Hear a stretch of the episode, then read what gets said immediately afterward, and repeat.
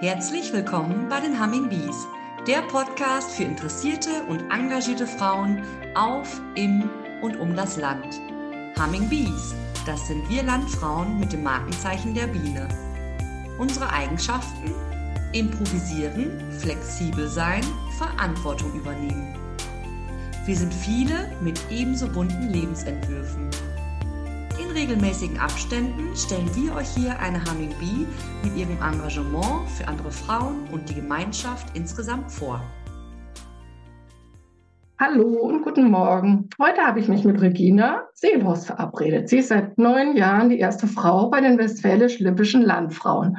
Und ich sehe schon, wenn ich erste Frau sage, dass ihre Augen einmal nach unten blicken. Aber wir wollen heute gar nicht über die Landfrauen reden. Ich habe mir ein Thema ausgesucht, was für mich persönlich sehr interessant ist und wo ich glaube, dass Regina die richtige Gesprächspartnerin für mich ist. Und zwar geht es heute um Lebensabschnitte und um persönliche Erfahrungen und wie gehe ich um mit neuen Lebensabschnitten. Ich möchte jetzt Regina gar nicht nach Lebenslauf und nach ähm, ja, den letzten Etappen fragen. Ich starte mit einer ganz persönlichen Frage, nämlich, ähm, Regina, wie alt bist du? Hallo erstmal. Hallo, hallo Anja. Am 7. April 60 Jahre alt. Jetzt kann sich jeder überlegen, wie alt ich jetzt bin. Sehr schön. Ähm, wir haben beide am Anfang besprochen, wir wollen kein abendfüllendes und morgenfüllendes Programm hier äh, starten. Wir wollen heute reden darüber, wie gehe ich oder wie plane ich neue Lebensphasen. Das hat natürlich einen Grund. Ähm, bei dir steht eine neue Lebensphase an, weil du entschieden hast, du möchtest in dem Ehrenamt, in dem du bisher sehr, sehr stark zeitlich auch eingebunden bist, zurücktreten und wirst äh, nicht mehr die erste Vorsitzende sein. Mich interessiert ähm, der Weg dahin, die Planung. Kann man grundsätzlich sagen, würdest du von deinem Leben grundsätzlich sagen, dass du die nächsten Schritte, dass du die nächsten Jahre planst, dass du im Kopf weißt und dich fragst, so die nächsten fünf Jahre, wo stehe ich dann? Oder bist du eher ein Typ, der das Leben auf sich zukommen lässt und mit dem Leben geht? Ja, liebe Anja, erstmal freue ich mich äh, sehr über diese Gelegenheit, nicht über Landfrauen, sondern über mein Leben äh, sprechen zu dürfen mit dir. Das ist natürlich ein, ein sehr äh, intimes Gespräch, ein intimes Gespräch, was aber wahrscheinlich auch einen großen Zuhörerkreis äh, ja, erreichen wird. Und dazu möchte ich, dazu bin ich gerne bereit. Und dazu möchte ich gerade mal äh, alle Zuhörer, Zuhörerinnen äh, mitnehmen, ganz kurz ein Stück in meine Vergangenheit. Äh, ich habe, als ich so gut 20 war, den Hauptkurs in Freckenhorst besucht. Und das war mit äh, äh, das prägende Erlebnis in meinem Leben, weil da habe ich mein Lebenshaus gebaut. Da habe ich festgelegt oder habe mir selber klar gemacht, was meine Werte in meinem Leben sind und äh, habe schon eine erste Vision entwickelt, eine Vision, wo ich irgendwann mal stehen möchte. Äh, diese Visionsentwicklung hat mich weiter begleitet. Gut, das war mit 20 das Lebenshaus bauen. Was steht mit, mit gut 20 an? Da steht Partnerschaft, Familie an. Da möchte ich jetzt einen Sprung machen in die Familienphase rein. Äh, die Familienphase ist bei mir äh, angefangen äh, Ende der 80er Jahre habe ich abgeschlossen mit der Landjugendarbeit, mit der aktiven Landjugendarbeit auch auf Landesebene und habe mich ja den Kindern gewidmet. Ich konnte es aber nicht sein lassen. Und äh, weil ich mich einfach engagieren wollte und weiter was bewegen wollte, bin ich schon sehr früh, als die Kinder klein waren, zusammen mit ein, ein paar weiteren engagierten Landfrauen äh, angefangen, eine junge Landfrauengruppe zu gründen ja, wir waren so ein bisschen rebellisch, aber das hat auch, hat auch gut getan. Das war, ja, da fing die Land Landfrauenarbeit an. Das lief immer so nebenbei. Dann habe ich äh, nach dem vierten Kind endgültig meine Berufstätigkeit als äh, Kreisinspektorin, meinen Beamtenstatus an den Nagel gehängt und habe gesagt, ich bin ganz für äh, Familie und äh, Betrieb da.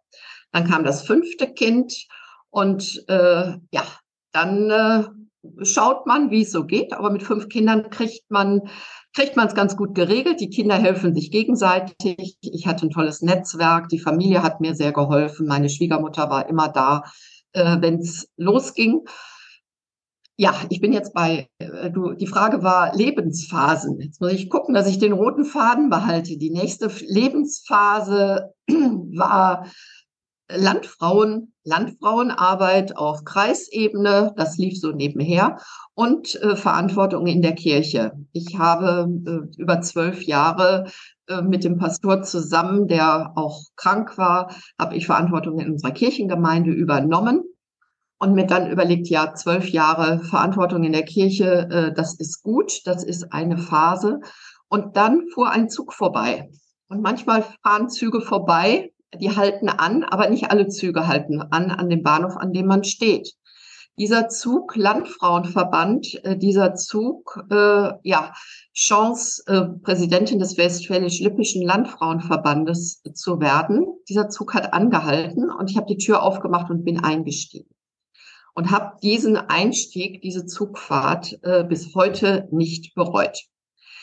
So, die Frage war, Lebensphasen, sind Lebensphasen planbar? Ja, sie sind planbar, weil ich mir so alle 10, 15 Jahre äh, mich hingesetzt habe oder ähm, ich hatte, ich hatte Anlässe, wo ich äh, mich gezwungen habe, mal meine Vision der nächsten Zeit aufzuschreiben eine Collage zu machen, aufzukleben, ein Visionsbild zu entwickeln.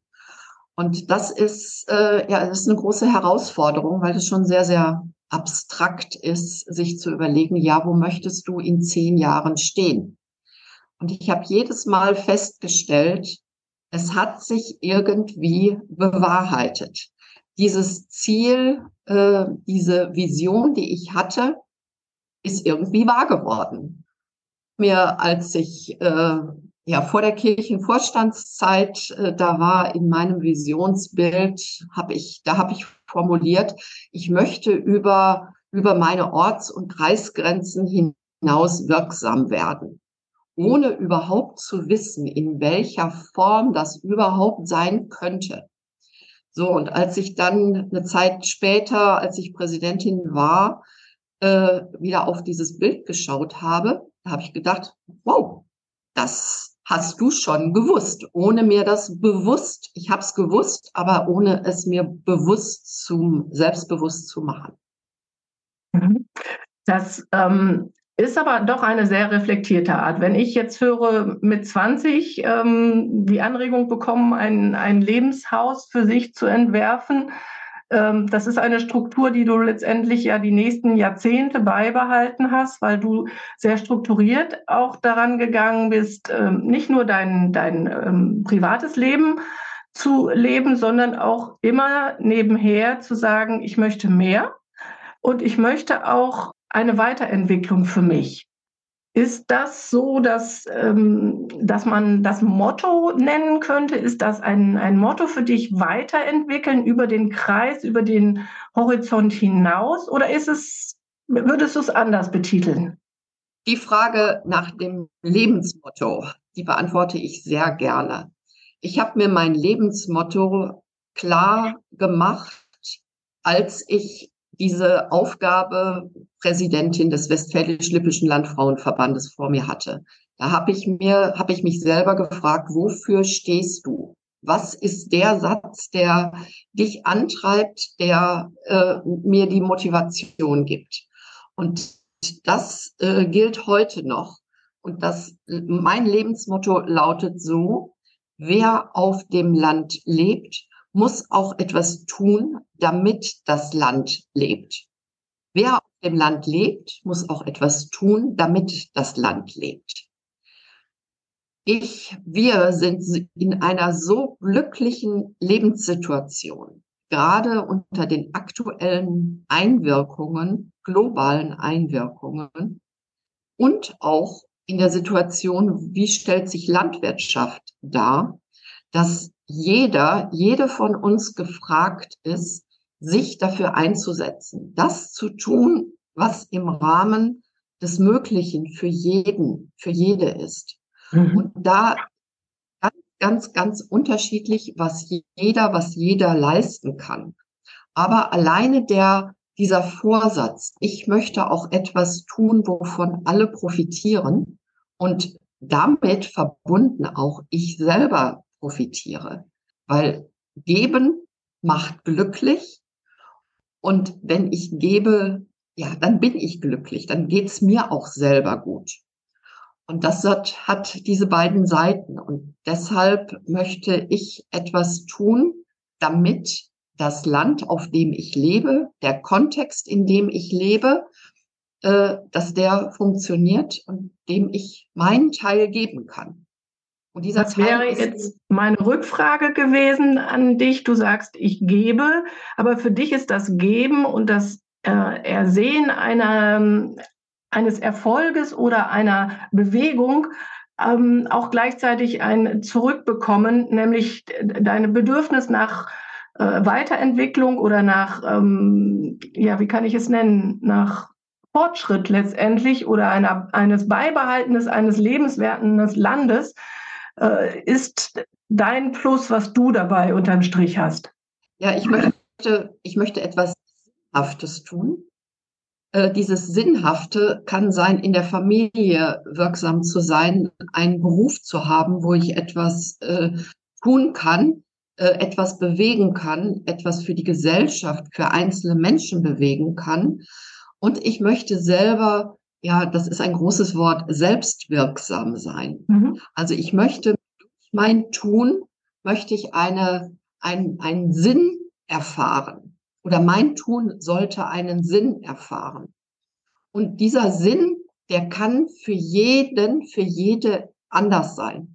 Ich vergleiche oder ich nehme immer gerne ein Beispiel äh, im Landfrauenverband.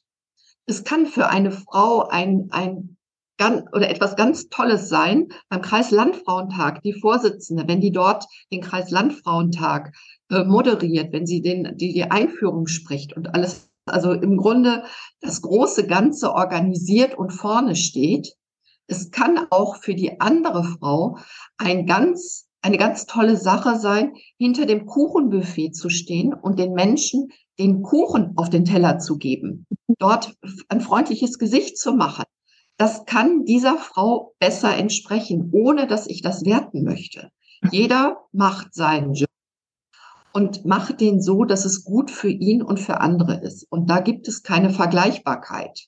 Mhm. Ob ich mich jetzt als Präsidentin im Landfrauenverband engagiere oder ob ich drei Tage in der Woche im Altenheim alten Menschen Freude schenke, dass ich einfach mit denen Karten spiele oder denen das vorlese, das hat für mich die gleiche, den, den, den gleichen Stellenwert. Mhm. Das sieht nach außen ganz anders aus.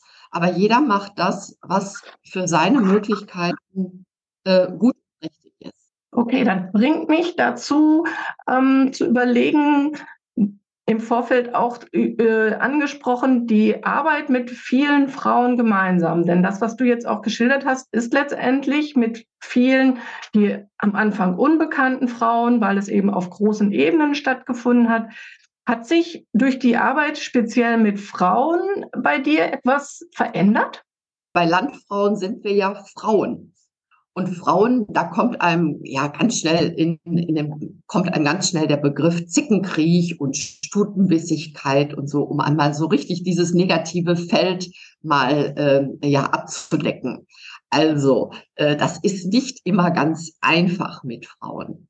Was äh, was ich erkannt habe, was mir unglaublich geholfen hat, ähm, nicht nur in der Arbeit mit Landfrauen, also auch im persönlichen äh, Umfeld, das sind diese vielen Fortbildungen, die wir hm, erleben dürfen, wenn wir ehrenamtlich engagiert sind. Und auf diesen Fortbildungen, da geht es auch um, ja, da geht es ganz viel um Rhetorik, Kommunikation und auch um Führung. Wenn ich eine Führung Aufgabe habe, dann ist es ganz wichtig zu, er, zu erkennen, wie Menschen ticken. Wie ich vorhin schon gesagt habe, die eine Frau, die fühlt sich hinter dem Rednerpult wohl, die andere Frau eher hinter der Kuchentheke. Und wenn ich erkenne, diese Frau kann ich ansprechen, die ist wunderbar, die ist so strukturiert, die sollte mal besser die Organisation übernehmen Die andere Frau, die ist so kreativ, die, die sprüht von Ideen, die brauchen wir bei der Jahresplanung. Die andere Frau, ähm, die kann äh, mit Zahlen umgehen. Ja, die ist doch wunderbar für die Kasse. Die fühlt sich da wohl. Und wenn ich die Menschen dort versuche, da abzuholen, wo sie ihre Stärken haben und wir vereinbaren gemeinsam Aufgabenfelder, die ihren Stärken entsprechen, dann ergibt dieses Ganze ja wieder, wenn ich diese, diese Tortenstücke zusammensetze, ergibt das eine wunderbare Torte, die auch noch toll aussieht nach außen. Und das ist das Team, was dann ganz viele verschiedene Fähigkeiten äh, ja vereint.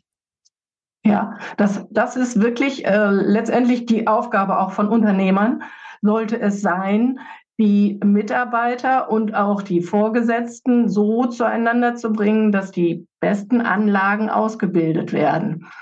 Das äh, höre ich daraus. Und die Weiterbildung, die du ansprichst, finde ich nochmal ein ganz, ganz wichtiges Thema, weil ich glaube, das ist vielen jungen oder neuen Landfrauen nicht bewusst, dass wir die ja durchaus auch im Programm haben. Es geht nicht nur darum, Veranstaltungen zu planen, sondern es geht auch um Persönlichkeitsentwicklung und um Entwicklung von unseren Fähigkeiten. Magst du zwei, drei Sätze dazu zu sagen, was, was du da so genießen durftest? Erstmal bietet äh, Q3 das ist das Fortbildungsprogramm der Landfrauen für neue Vorstände oder auch für bestehende Vorstände. Da geht es um Landfrauenorganisation, da geht es um Rhetorik, da geht es um Teambildung, Konfliktlösung. Ganz viele Themen werden dort angeboten. Das ist das Landfrauen eigene Programm. Und dann bekomme ich, wenn ich bei den Landfrauen aktiv bin, bekomme ich so viele Möglichkeiten oder äh, Hinweise, wo ich mich weiter fortbilden kann. Das kann bei den politischen Stiftungen sein. Da kann ich nur die Konrad Adenauer oder die Naumann oder Ebert Stiftung nennen, die wunderbare Fortbildungsprogramme haben, die auch mit uns Landfrauen ähm, ja überparteilich ähm, zusammenarbeiten und mit uns gemeinsam Formate anbieten. Äh, es gibt Unternehmerinnen-Fachgespräche. Es gibt über den Deutschen Landfrauenverband Fortbildungsmöglichkeiten. Also wer einmal da drin ist und sich interessiert, der kann da so viel von profitieren. Und ein anderer Punkt ist auch noch, ja, ich bin ja jetzt am Ende meiner Amtszeit und wenn ich da so Revue passieren lasse, äh, welche Vorträge, welche Referenten bei Kreislandfrauentagen, bei Foren mein Leben geprägt haben, dann ist das ein wahnsinniges Fortbildungsportfolio. Weil ich habe so viel ja, Lebensweisheit, so viel Hinweise, so viel Lebenshilfen durch diese Vorträge bekommen. Mhm. Äh, da kommt keine Volkshochschule, da kommt kein anderer Bildungsträger, da kommt auch keine Universität mit, mhm. weil bei uns ist lebensnah mit hohem Niveau. Und da kann jede Frau, wenn sie da ja ein Gespür für hat und einfach ein Interesse, kann da so viel von mitnehmen, von tollen Referenten profitieren, ja, die ich sonst nie äh, zu Gesicht äh, bekäme und äh, die Chancen habe ich nicht, aber die durch Landfrauen habe ich diese diese Möglichkeiten. Mhm. Mhm. Wir kommen sehr auf das Landfrauenthema jetzt einmal noch zurück zu dir. Ähm, aber danke für die Erklärung dieser Weiterbildung, weil mich persönlich hat das sehr angesprochen äh, am Anfang meiner Landfrauenzeit, eben diese, dieses Vielfalt, die möglich ist, wenn man einmal in den Landfrauenkreis eingetaucht ist. Du hast ganz, ganz viel Freizeit, ganz, ganz viel Kraft in diese Arbeit gesteckt. Und ähm, ich frage mich, braucht es oder hast du einen Ausgleich gefunden, auch bei den Landfrauen oder bei einer Aktivität, sei es äh, Walken gehen, sei es ein, ein Handwerk, dass du auch bei dir sein kannst und diese Selbstwirksamkeit nicht nur durch die Arbeit erspürst, sondern eben auch noch ein, ein anderes, äh, einen anderen Bereich hast, um Kraft zurückzubekommen. Ich habe äh, bis zu meinem 40. Lebensjahr war Sport eher nebensächlich. Da war alles andere wichtiger. Da hatte ich, hatte ich für mich gar keine Zeit für Sport. Dann habe ich, als ich 40 war, einen ganz heftigen Bandscheibenvorfall äh, gehabt, der mich für, ja, für ein halbes Jahr komplett ausgenockt hat. hat. Da ist für mich der, äh, hat sich der Schalter umgelegt. Und seitdem äh, treibe ich ganz viel Sport. Ich fahre äh, Fahrrad, fahre Rennrad, auch in, in der Gruppe. Äh, ich gehe ganz viel ins Fitnessstudio. Äh, da bin ich aber immer in Kursen unterwegs. Und das sind so Auszeiten für mich. Äh, acht Kilometer mit dem Fahrrad zum Fitnessstudio hin, dort eine Stunde Kurs, richtig auspowern, kurz in die Sauna und dann acht Kilometer zurück und dann aufs Sofa und dann ins Bett. Das ist, äh, das ist so ein, äh, ja, ein freier Abend ohne Telefon, ohne andere Gedanken, einfach komplett körperlich auspowern und ja, ganz bei sich zu sein. Dass dann natürlich die Gedanken äh, durch den Kopf gehen, dass, dass ich dann das etwas weiter, weiter bearbeitet wird und weiter, äh, weiter gärt, selbstverständlich. Am anderen Morgen weiß ich dann oft die Lösung von, äh, von Herausforderungen, weiß, wie ich weiter vorgehen muss, ohne mir da groß, ja, wie man so sagt, einen Kopf gemacht zu haben, sondern das hat der, hat der Körper dann erledigt. Mhm. Das, äh, das ist für mich wichtig. Und das ist auch ein großer Vorteil, weil bei meinem Präsidentinnenamt sind ganz viele Termine, aber auch ganz viele Tagestermine. Und äh, da krieg ich, habe ich es abends oft gut hingekriegt, äh, diese Sportzeiten dann zu nutzen. Okay, du hast also die körperliche Betätigung beziehungsweise das Auspowern dann auch körperlich für dich entdeckt, um ähm, ja abzuschalten, um auch wieder Kraft zu tanken mental. Genau. Ähm, das hört sich an, als wenn da wirklich auch schon zu, zu vielen Zeiten Sachen ineinander greifen. Trotzdem habe ich noch die Frage, die vielen oder die vollen letzten Jahre, haben die dazu geführt, dass du Sachen in den Hintergrund oder auf die Wartebank geschoben hast, die jetzt quasi lauern und die sagen, boah, Regina ist da, ähm, jetzt äh, nehmen wir dich in Anspruch? Äh, ich habe da auch schon einen, einen Zeitpunkt für oder ein, ein Zeitfenster für ausgemacht, wo ich mich äh, ja auch oder wo ich mich zusammen mit meinem Mann beziehungsweise jeder für sich alleine, äh, wir wollen uns hinsetzen und wollen wieder ja so ein Visionsbild malen, kleben, egal entwickeln. Jeder, jeder für sich alleine. Und äh, mit diesem Visionsbild, da wird kommen, was ich, äh, was ich nachholen möchte. Was ich auf jeden Fall nachholen möchte. Ach so, vielleicht anders nochmal. Ähm, ich habe, habe auch gelernt, äh, eine Löffelliste, eine Löffelliste zu schreiben. Wie sieht eine die Löffelliste? Die Löffelliste ähm, ist ein, äh, eine Auflistung von Aktivitäten, die ich auf jeden Fall machen möchte, bevor ich den Löffel abgebe. Also, was ich in meinem Leben noch erreichen möchte oder nicht erreichen, sondern tun möchte. Das können ganz, ganz triviale Sachen sein, dass man sagt, ich möchte zehn Kilometer in äh, unter einer Stunde laufen. Das ist jetzt nicht so schwer. Also dass man sich sportliche Ziele setzt, dass man noch mal irgendeinen Ort besuchen möchte oder dass ich etwas ähm, ja ein Ziel erreichen möchte. Äh, das ist so eine Löffelliste und indem man sich das mal klar macht äh, vorher, äh, ja, wir haben alle, kennen alle in unserem Umfeld äh, schreckliche Situationen, dass Menschen krank werden. Ähm, und dann ähm, sich überlegen, ja, was könnte ich, was will ich denn noch machen? Aber unter diesem Eindruck einer, ja, einer Krankheit oder eines nahen Endes kann man Dinge nie, nie so erleben, wie man sie frei erleben würde und sich schon im Vorfeld früh genug äh, da klar zu machen, was möchte ich denn noch tun und nicht immer aufschieben, ja, dann, wenn, dann, wenn das und das erledigt ist, dann mache ich das. Nein, wenn es mir wichtig ist, muss ich es jetzt tun, weil ich weiß nicht, was morgen ist. Das ist nicht immer möglich. Da gibt es auch äußere Umstände, die das äh, verhindern. Ja. Äh, jedoch wenn mir was wichtig ist, muss ich es jetzt oder in ganz naher Zukunft tun, damit es für mich noch äh, möglich ist. Ja, und diese Löffelliste, auf diese Löffelliste, äh, ja, die ist schon ziemlich lang.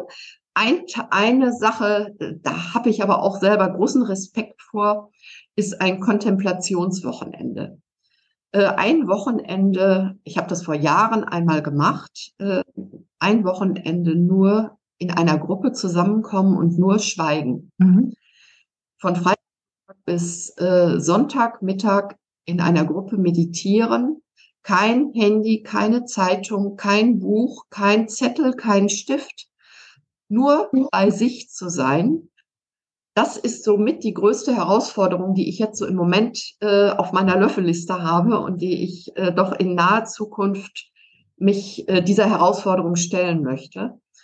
Und das ist so eine Sache, die ja im Moment so ganz akut bei mir ist. Das möchte ich tun, damit ich auch für die nächste Zeit, damit ich mit dieser Lebensphase, wo du schon sagtest, äh, irgendwann mal aufhören, wenn es am schönsten ist, was für mich ja auch voll für den Landfrauenverband äh, zutrifft.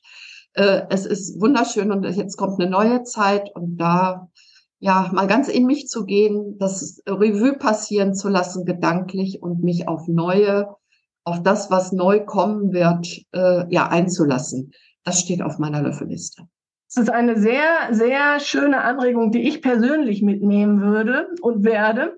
Und ähm, ich habe gestern einfach nur, fällt mir dazu ein, einen Zettel an meinen Kühlschrank gemacht, äh, ein bestimmtes Lokal in einem bestimmten Ort zu besuchen. Das wäre so ein kleines Löffelchen, das ist gar keine Leistung, das ist nur etwas, das möchte ich nicht vergessen und das möchte ich auch nicht in drei Jahren, wenn ich nochmal an dem Lokal vorbeifahre, sondern möglichst in den nächsten vier Wochen erledigen.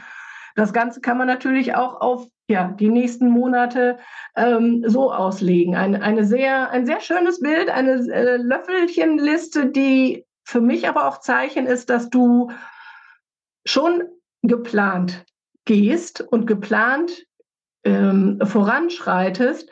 Denn ein Schweigeseminar, ähm, ganz abgesehen davon, dass ich ein Chapeau den Hut ziehe, so etwas, ähm, so eine Zeit durchzuhalten, führt ja nicht dazu oder kommt ja nicht äh, aus dem Anregung, ich weiß nicht, was ich machen soll und probiere das mal, sondern es ist etwas, was du sagst, das bringt mich in diese neue Phase, das bringt mich weiter und ich stelle mich dieser Phase des Schweigens, es wird da etwas mit mir passieren. Ich finde das sehr, sehr mutig. Da hast du vollkommen recht, Anja. Das ist noch eine ganz große Herausforderung. Das ist total anstrengend. Nur wenn man es nicht, wenn ich es nicht mache, äh, ich werde immer sagen, ich wollte es ja noch mal machen. Und das, das muss ich jetzt angehen. Und äh, jetzt auch dieser Podcast, der hilft mir auch, äh, das zu tun, weil ich das jetzt ganz vielen Menschen erzählt habe. Und wenn die mich dann in einem halben Jahr fragen, ja, wie war das denn mit dem Schweigeseminar? Äh, dann habe ich die, ja, den äußeren Druck auch, äh, das zu tun. Äh, das ist auch noch so ein Punkt, wenn ich, wenn ich ein Ziel formuliere, dann tut es immer gut, wenn ich das äh, je nach, je nach Ziel, auch je nach Art des Zieles, noch jemandem Dritten erzähle, äh, um, um mir dann selber eine Verbindlichkeit zu geben. Und das nicht nur, ja, selber kann man sich das überlegen und dann, ach ja, ah, ist jetzt wieder weg. Aber wenn ich dann jemanden habe, der dann nochmal nachfragt, dann ist es ja nochmal anders. Ja, und dann habe ich noch einen Vorschlag. Also ich würde mich sehr gerne mit dir nochmal verabreden nach dem Schweigeseminar und nochmal einen Podcast mit dir aufnehmen, wie das war. Ich kann mir vorstellen, dass das sehr, sehr viele Hörer und Hörerinnen von uns interessiert. Ich danke dir sehr für diese vielen persönlichen Eindrücke und ich nehme wirklich diese Löffelchenliste mit. Ausschlaggebend als Erklärung hast du gesagt, bevor man den Löffel ab gibt. Aber diese Verkleinerung, dieses Löffelchen, finde ich, macht sehr viel Mut, ähm, mehrere Löffelchen aufzu, ähm, ja, aufzuschreiben. Ich würde es wirklich aufschreiben, damit ich es nicht vergesse. Möchte dir aber jetzt gerade noch die Gelegenheit geben, falls du möchtest, ein letztes Wort an unsere Hörerinnen zu richten und danke dir schon mal sehr für deine Offenheit. Ja, ganz herzlichen Dank. Es tut auch gut, selber nochmal zu reflektieren, sich auf so etwas einzulassen. Und ich habe ein, ein Satz, eine Ermutigung für alle Zuhörer, Zuhörerinnen. Äh, ja, mein Lebensmotto habe ich bekannt gegeben. Das äh, konnte man zu Anfang hören, aber eine Ermutigung. Tue erst das Notwendige, dann das Mögliche und plötzlich schaffst du das Unmögliche. Dankeschön. Gerne.